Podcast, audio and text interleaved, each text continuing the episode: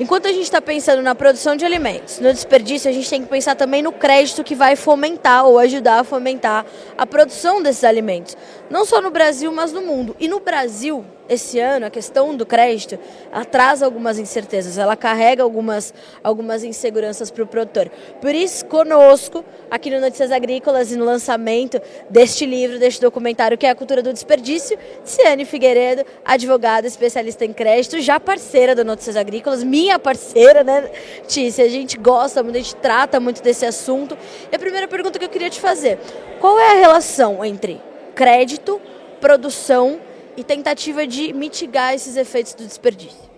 Eu acredito que quando a gente fala no futuro do agro, eu sempre repito isso, ele depende do futuro do crédito. O crédito está mudando, então agora a gente não, preocupa, não se preocupa só com financiar a produção. A gente se preocupa em que produção nós estamos financiando. Então essa é a diferença, acho que essa é a conexão. Quando a gente vai financiar a cadeia do agronegócio, né, seja antes, dentro ou fora da porteira, a gente quer saber como é que é usado o ISG, se eles aplicam, se eles pensam no social, se eles pensam no ambiental, tudo isso. E qual é a contrapartida do mercado? A contrapartida do mercado é o quê? Um crédito mais acessível, né? Uh, financiamentos mais interessantes. Então, eu acho que essa, esse é o vínculo. E esse, é, essa contrapartida, Tice, já está acontecendo? A gente já vê uma uma oferta maior, no sentido não só de volume de recursos, mas uma oferta mais diversificada, mais ampla para aquele produtor que está alinhado com essas práticas ISD. Quando a gente fala do social, nesse caso a gente pode trazer muito essa questão do desperdício ou da destinação, do pós-colheita. Acho que tudo faz parte de um mesmo processo, não?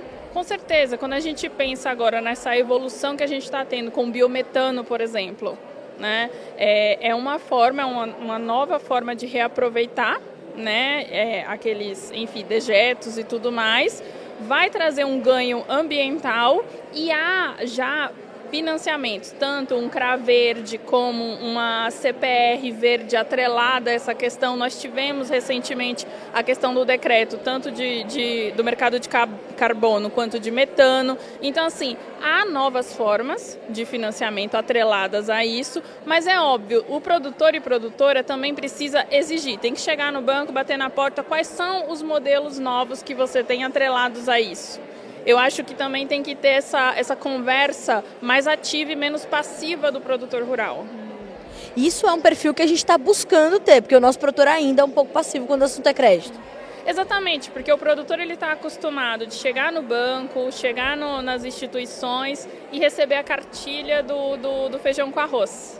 Com a lei do agro, nós temos a possibilidade de estruturar novas operações. Então, o produtor, inclusive dependendo do tamanho dele, ele pode chegar, tá, essa, esse formato é interessante, mas olha só, eu trabalho aqui com biometano, eu tenho essa questão aqui que eu evito o desperdício uh, de alimentos dentro da fazenda, dentro do, da, da, janta, do almoço dos funcionários. É, eu tenho um, um, convênio com a ONG Banco de Alimentos. O que você pode me trazer, já que eu estou gerando tudo isso dentro do ISG? Isso existe já, então tá na prática, só precisa o produtor pensar e pedir. Exatamente, muitas instituições já estão trabalhando assim. É óbvio que a gente é, é, um movimento ainda um pouco lento e tudo mais, mas já há várias, vários financiamentos desenhados. Né? Eu acho que cabe o mercado se abrir para isso e o produtor também ver o que ele tem dentro da porteira para ofertar né, como um ganho a mais, vamos colocar assim, para a sociedade e para o meio ambiente. E Tícia, eu imagino que essa oferta a mais ela seja um grande diferencial num período onde a incerteza em torno do crédito ela está um pouco mais latente do que em outros anos. Aí, por favor, me corrija se eu estiver errada. Eu sinto essa, essa insegurança, esse questionamento do produtor mais frequente esse ano. Você, como especialista nesse setor, está sentindo também?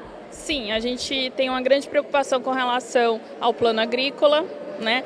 Mas a questão da escassez do crédito, ela já é de anos e anos, né? Então a gente vem é, vendo o mercado financeiro, o mercado em geral, entrando como um grande financiador, né? Eu acho que é isso. A lei do agro possibilitou isso e agora a CPR Verde ampliou os meios de ganhos para dentro da porteira. Você ganha no escoamento, você ganha no crédito de carbono e ganha nos serviços ambientais. E a gente começou a mudar também o pensamento e as práticas para o pagamento desses serviços ambientais, que era um pleito do setor já de muito tempo, né? Sim, com certeza. Mas assim, para além disso, eu acho que entra aquela história do boi que chega cedo bebe água limpa. Então, o produtor e produtora rural precisa estar com o quê? A documentação organizada. E quando eu falo documentação, não é que a sua fazenda não esteja boa. Regularizada. Ela precisa que a documentação reflita o que eu estou vendo na fazenda.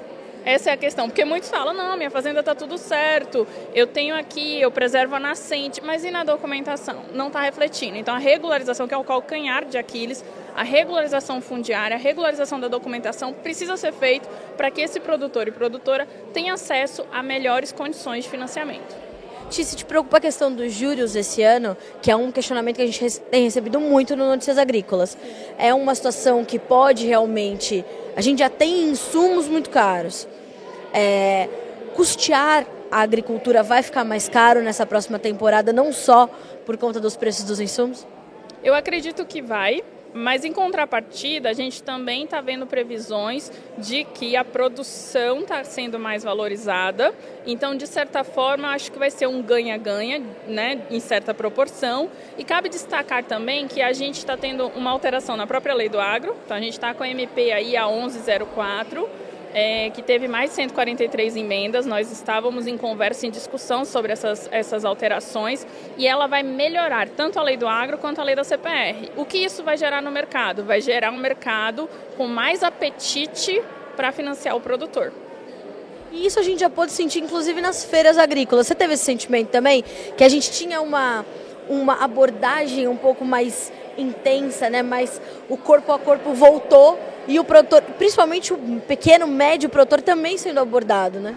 Sim, e, e uma questão que a gente teve, a gente estava discutindo muito a questão ah, dos recursos do Plano Safra que foram travados né, desde fevereiro e todo mundo super preocupado, mas eu tenho tido relatos, ah, principalmente nas feiras, que o que? As instituições financeiras vindo com financiamentos não necessariamente mais atrelados ao crédito rural e com juros tão atrativos quanto. Então, acho que o mercado está respondendo. E, aí cabe ao produtor e produtora também mudar esse mindset de, ok, o plano safra, né, a questão do crédito rural é muito importante, mas nós temos aí um crédito privado latente que pode estar com juros tão atrativos quanto. O crédito privado precisa ser encarado como uma alternativa completamente pertinente para o produtor brasileiro. Ele ainda tem restrições quanto a isso, não tem, Tice? Eu acho que tem por causa da cultura. Uhum. Se você pegar Sim. como é que a gente estava trabalhando, a gente teve a crise lá na década de 80, com a escassez de recurso, o mercado privado veio forte com as operações de barter, foi aí que a gente teve essa evolução.